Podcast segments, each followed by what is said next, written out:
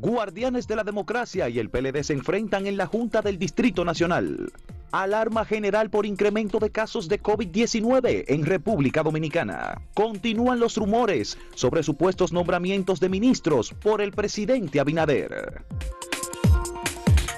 Un fin de semana muy intenso y con muchos comentarios y especulaciones y diatribas. Ha sido un fin de semana también de una gran actividad de la población. La gente sigue en la calle pese a la expansión del COVID-19 en República Dominicana y por supuesto estos temas relacionados con las designaciones, los anuncios, el debate sobre el voto preferencial en el nivel de diputados en el Distrito Nacional. Y denuncias muy serias de eh, intentos específicamente del Partido de la Liberación Dominicana en el Distrito Nacional por hacer pasar candidatos y candidatas suyos que no lograron lo suficiente, la suficiente cantidad de votos. Un grupo de observadores, veedores, guardianes de la democracia, han denunciado con pelos y señales que cómo ocurrieron las cosas. Bueno, hasta ahora oficialmente hay 167 diputados que ya conocen y saben de su elección, pero quedan por definir los diputados del Distrito Nacional, que sigue contando. La votación en el caso del Distrito Nacional en la circunscripción número uno está en un 75%, la circunscripción número 2 en un 74% y la circunscripción número 3 en un 59%. Hasta ahora, ese es un cálculo que va a resultar y está resultando muy difícil a la Junta del Distrito Nacional porque se trata de una experiencia novedosa, una experiencia en la que cada legislador, cada partido está observando lo que está ocurriendo con el método decidido para la selección de los diputados que es el método de OM que implica una asignación de votos por partido político y posteriormente eh, la selección de las personas que deben ocupar esas Yo no sé con qué sentido se escogió ese método, porque hacer algo tan enmarañado que poca gente comprende se presta a cualquier chanchullo. En lo que han denunciado eh, las personas de guardianes eh, de la democracia, han, y han puesto en evidencia con actas que salían esas actas del centro de votación vigiladas por quienes estaban ahí con una sumatoria y luego llegaban. No es que llegaban, que entonces el delegado del PLD eh, sometía un recurso de revisión diciendo que no, que a ellos le daba tanto. Y ahí se mantienen en eso y parece que en algunos casos o la Junta del Distrito, no sé cómo es la cosa, han cedido y resulta que gente que no ganó aparece como que ganó y otros que se supone que ganaban como que no. Y así no puede ser. Bueno, es una experiencia, digo, nueva. República Dominicana tiene que evitar que ocurra cualquier eh, patraña. Claro. Que el voto sea eh, adjudicado a la persona que lo recibió expresamente. Si hay diferencia porque las boletas tienen algún tipo de marca o alguna situación, bueno, pues ya se verá si es válido o no el voto. Pero las asignaciones eh, y sobre todo uno de los problemas que ha surgido es el de la calidad de los cálculos de los eh, funcionarios electorales. Las actas se han hecho y algunas tienen errores. Sí. Esos errores ese, ese es uno de los problemas. Y si no se logran corregir en el caso del Distrito Nacional, pues se llevan al Tribunal Superior Electoral, en donde al final se tomarán todas las decisiones. Sí, ese es uno de los problemas que se están enfrentando. Sí. Lo correcto es eso, Gustavo. Yo creo que hay eh, que esperar que la Junta Central Electoral, la Junta del Distrito Nacional, concluya el voto y además se asignen los diputados nacionales.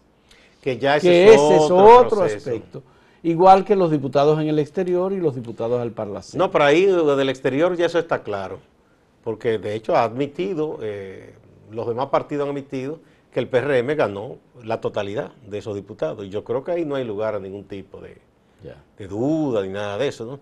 Pero quizás con el tiempo sería bueno que se revise ese método que se escogió y que se haga algo más simple, o sea, quien acumula la mayor cantidad de votos ya es elegido porque hay que estar que si el partido tanto, este tanto, eso es bueno quizás para el diputado nacional, pero para un distrito, una circunscripción, quien ganó más votos debe ser ya declarado ganador. Así es.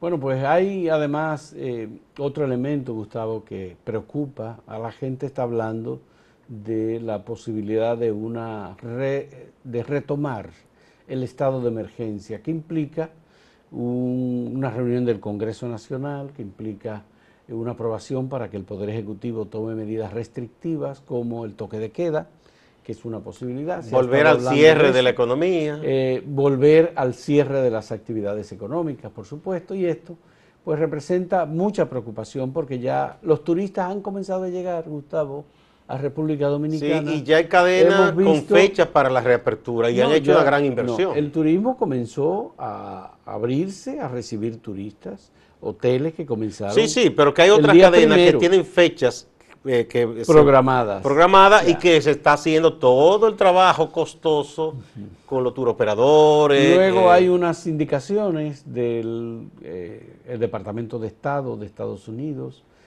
con informaciones que ha distribuido la Embajada de los Estados Unidos en República Dominicana con datos específicos de los aumentos de COVID en el país.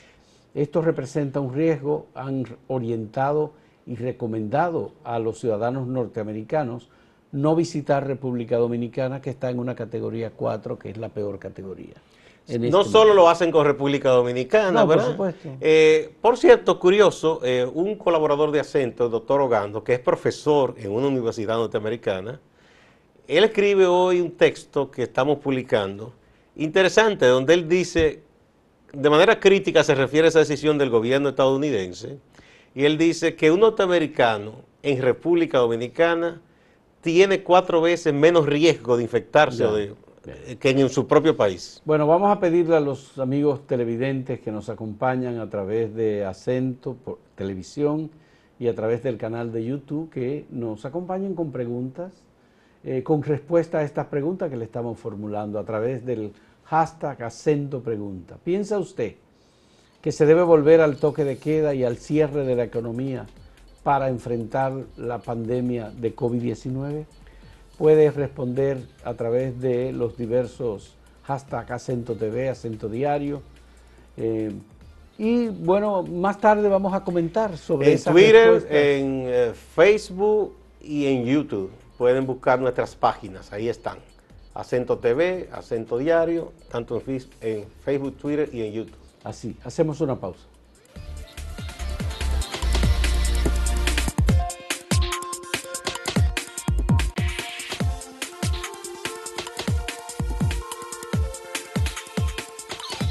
Muchas gracias por continuar en Escarbando.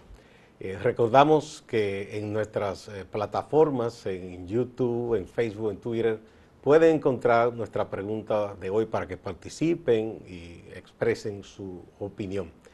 Eh, la pregunta es, ¿piensa usted que se debe volver al toque de queda y al cierre de la economía para enfrentar la pandemia? Ustedes participan yendo a nuestra página en Twitter, en YouTube y en Facebook con eh, la etiqueta acento pregunta. Bueno, Fausto, eh, como era natural, como el presidente Abinader electo ya dio, había informado que iba, que iba a dejar saber algunos nombramientos, pues se supieron los nombramientos primero, Milagro Germán, en, portavoz de la presidencia, Roberto Fulcar, como era de esperarse, es doctor en educación, será el ministro de educación, Roberto Álvarez será el ministro de Relaciones Exteriores, es un especialista en el área, fue embajador dominicano ante la OEA, entonces será Lisandro Macarrulla el ministro de la presidencia, que es una especie aquí de jefe de, gabinete, ¿no? gabinete. Y eh, Milagros Milagros será la directora de Ética e Integridad, que mucha gente ha aplaudido esa designación. Hay muchísimos otros rumores. Eh, Luis también anunció, que, eh, que las todas las gobernadoras provinciales. Son, 31. Eh, sí, porque, el distrito, no, lleva gobernadoras de, las demarcaciones que no tienen gobernadoras. Serán mujeres. Eso ya se había hecho en una ocasión, lo hizo el presidente Balaguer en el 66. Otros presidentes, si no nombraron a todas eh, gobernadoras, nombraron muchas mujeres, como Jorge Blanco, por ejemplo. Pero eh, hay gente que ha aplaudido esto, otros han dicho que eso no basta, que entonces, ¿cuándo vendrán los ministerios? Pero él no ha acabado de nombrar todavía. Yo creo que se están precipitando. O sea, todavía no ha acabado de nombrar. Entonces no, no, por ejemplo, falta, Gustavo, la designación. La mayoría de los ministerios. La mayoría de los ministerios, pero por decir algunos importantes, Gustavo, falta el sector eléctrico, por ejemplo. Exactamente. Corporación Dominicana de Empresas Eléctricas, de Empresas Eléctricas Estatales. Que se supone eh, que debe regir los Ministerios de Energía y Minas. El Ministerio de Energía y Minas, falta el aparato militar, Ministerio de Defensa, falta el aparato judicial y Ministerio Público, que ahí el presidente designa un procurador o una procuradora. El Ministerio de Interior y Policía y la dirección de la policía. Bueno, el Ministerio de Interior y Policía también, que es importante porque tiene que ver con la eh, con manejo, digamos, con los gobernadores provinciales. Inmigración. Inmigración, es decir, hay nombres que suenan, por supuesto. Sí, hay, mira, la gente ha, puesto a eh, circular más de un gabinete. Mucho, muchísimo. Con muchísimas bolas y cosas. Bueno, pero ahí en el caso de Interior y Policía yo he oído que Chubas, que es la persona que va a... Se ha dicho eso, pero eso es simple rumor. ¿Por qué yo digo? Porque en varios de los gabinetes se mencionaba a otra persona para la dirección de comunicación y finalmente Luis escogió a Milagro Germán. Así, es. De manera que son especulaciones. Son muchísimas bolas y cosas. Y no se, puede hacer caso, hay varios que se mencionan, pero no lo vamos a, divulgar ahora. Lo que sí queremos decir es, Gustavo, que muchas de estas designaciones son designaciones acertadas y que la reacción en general que ha habido eh, ha sido positiva. Eh, la persona incluso de mayor edad que ha sido designada es Milagros Ortiz Bosch, que tiene 84 años. Le sigue Roberto Álvarez, que tiene 76 años.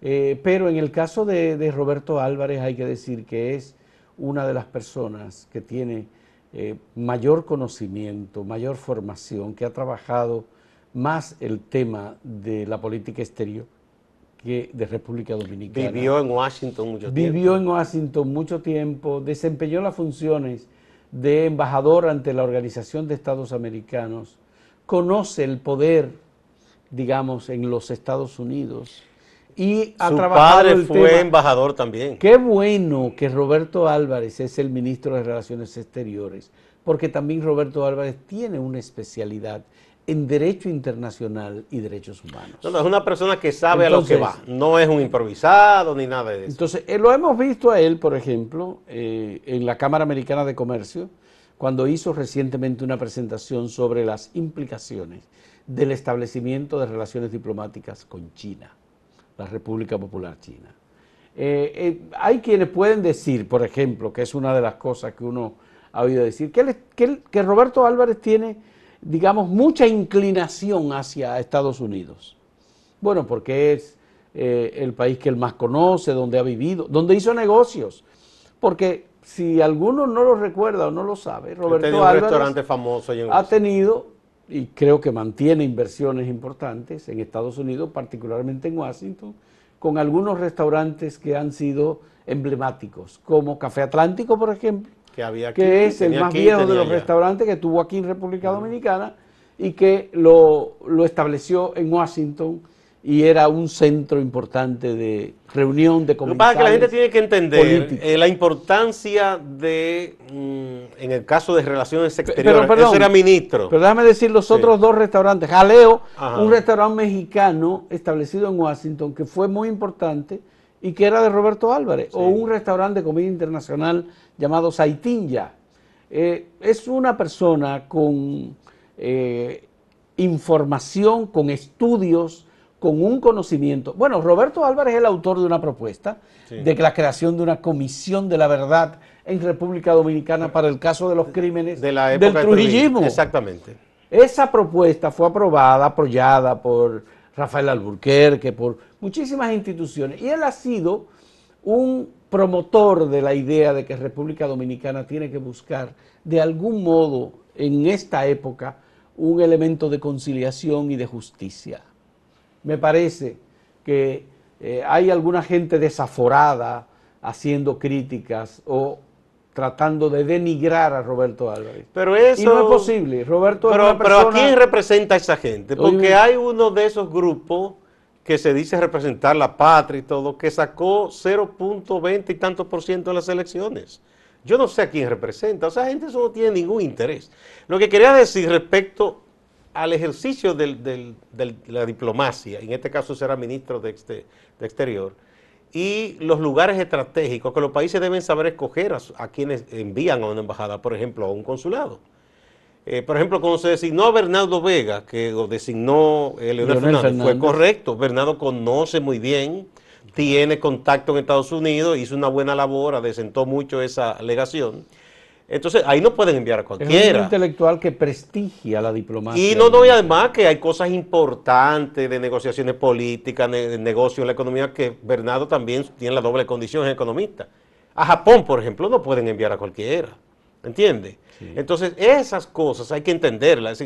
Roberto, por ejemplo, es una persona que puede hacer una muy buena labor eh, en, en, relación con nuestra relación con el gobierno de Estados Unidos, que a la gente le guste o no, es un país de muchísimo peso político y económico y de buenas a primero un país pequeño como este no puede asumir una postura de enfrentamiento a esa potencia porque imagínese usted, o sea, sería catastrófico. Bueno, el cuerpo diplomático igualmente, por lo menos la persona que envían a Washington como embajador, en este caso se habla de embajadora, eh, yo creo que también va a ser un apoyo importante de profesionales de la diplomacia dominicana que deberá ser fortalecido. Yo, yo vi por completo la presentación de Roberto Álvarez sobre los planes de la plataforma de Luis Abinader, de su Consejo Presidencial y del PRM en materia de política exterior. Mira, yo creo que habrá... De, verdad me parece idóneo, excelente. entrada habrá una ganancia. Eh, Roberto no creo que vaya a incurrir en lo que incurrieron otros cancilleres, que aunque ellos no querían, porque en eso yo entiendo que, fue una imposición más allá de la propia Cancillería, tanto al actual canciller como a los anteriores, que por influencia política el partido de gobierno le imponía nombrar muchísima gente y muchísima botella. Bueno, yo creo que eso con Roberto se va a acabar. hacemos una pausa.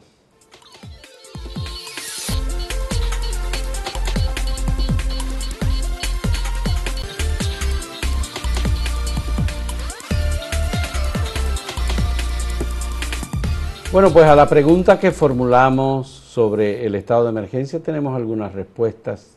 Agradecemos que las hayan enviado. Eh, respuestas como esta de Félix José Vidó, que dice, en respuesta a acento diario, sí, pero el, sobre el cierre de, la economía, pero con el cierre de los aeropuertos hay muchos... No, sin el cierre de los aeropuertos. Sí, ah, sin el cierre de los aeropuertos. Pero sin el cierre de los aeropuertos hay muchos dominicanos ansiosos de venir a su país que ya aguardan. Que ya no aguantan más sin ver sus familiares, por tanto, hay que pensar en ellos. Esa es una de Félix José Vidó. Tú ves mejor que yo. este es de Willy Victoria, dice, toque de queda de 2 pm a 6 am durante tres semanas, es la única opción aislamiento, tratamiento y pruebas masivas. La economía puede esperar. Bueno, muy bien. ¿Y una tercera? ¿Eran, ¿Eran dos o tres? Aquí está Moisés Martínez. Moisés Martínez. No creo que deberíamos de volver atrás, ya que hay muchas personas afectadas por la cuarentena económicamente. Creo que en las autoridades deberían de ser más estrictas con las medidas de higiene y todos poner de nuestra parte para así frenar a medida de lo posible en lo que llega la vacuna. Bueno, bueno, pues muy bien. Son Muchas gracias. Opiniones eh, muy consistentes, cada una. con Gente con criterio Exactamente, muy bien. Le agradecemos mucho. Vamos a entrar en contacto con Máximo Laureano, nuestro compañero en Santiago. Y Máximo tiene informaciones importantes sobre lo que ha ocurrido allí este fin de semana principalmente. Adelante, Máximo. El ministro de Salud Pública, Rafael Sánchez Cárdenas, estuvo en Santiago sábado y domingo. Es la segunda vez en medio de la pandemia que el ministro se traslada a Santiago a fin de hacer operativos y diseñar algunos planes de acción buscando frenar los contagios del coronavirus. Ayer Sánchez Cárdenas confirmó que la parte más afectada de Santiago es la zona sur, sobre todo habló de contagios en barrio y que se van a enfocar básicamente en esa zona. También habló de hacer una reorganización en los hospitales y añadir entre 50 y 60 camas para hospitalización, tanto en lo que tiene que ver con la hospitalización como las áreas de UCI. Y habló de hacer en la zona sur de Santiago un área de aislamiento para evitar que el contagio se siga expandiendo. La situación de Santiago al momento son 3.533 casos positivos. Se han recuperado 1.569 personas. Las defunciones suman 116 y en los días recientes los casos han ido en aumento. Se reportaron 100 casos nuevos, luego 144 casos nuevos y en el reporte de ayer se reportaron 182 casos nuevos. O sea que la situación es para preocuparse. El ministro también confirmó que está recluido recibiendo atenciones médicas con coronavirus el empresario Príamo Rodríguez Castillo. Ese rector y propietario de la Universidad Tecnológica de Santiago y otras empresas en esta ciudad. Reapareció la alcaldía porque Abel se había ausentado del coronavirus y se metió en campaña. Regresaron ayer para aislar una zona del área monumental. Básicamente, ese parqueo, esa zona de aparcamiento que está en la explanada del monumento a los héroes de la restauración fue aislada desde anoche. Se le ha puesto muros para que la gente no asista porque sobre todo en horario nocturno esto se llena de gente. Hay que decir que ese parqueo de hecho no pertenece al monumento, sino que pertenece al Gran Teatro del Cibao. Pasando a la política, todos estos días han sido de, revisar votos, quejas, preocupaciones, desconfianza, pataleo, todo ese tipo de cosas. Y denuncias de que se están fabricando diputados en la revisión de votos. Porque sobre todo hay diputados que las informaciones que se tenían era de que, o candidatos que no le daban los números. Ah, caramba, pero de buenas a primeras fueron electos, pasaron, como se dice. Entonces, hay un detalle importante.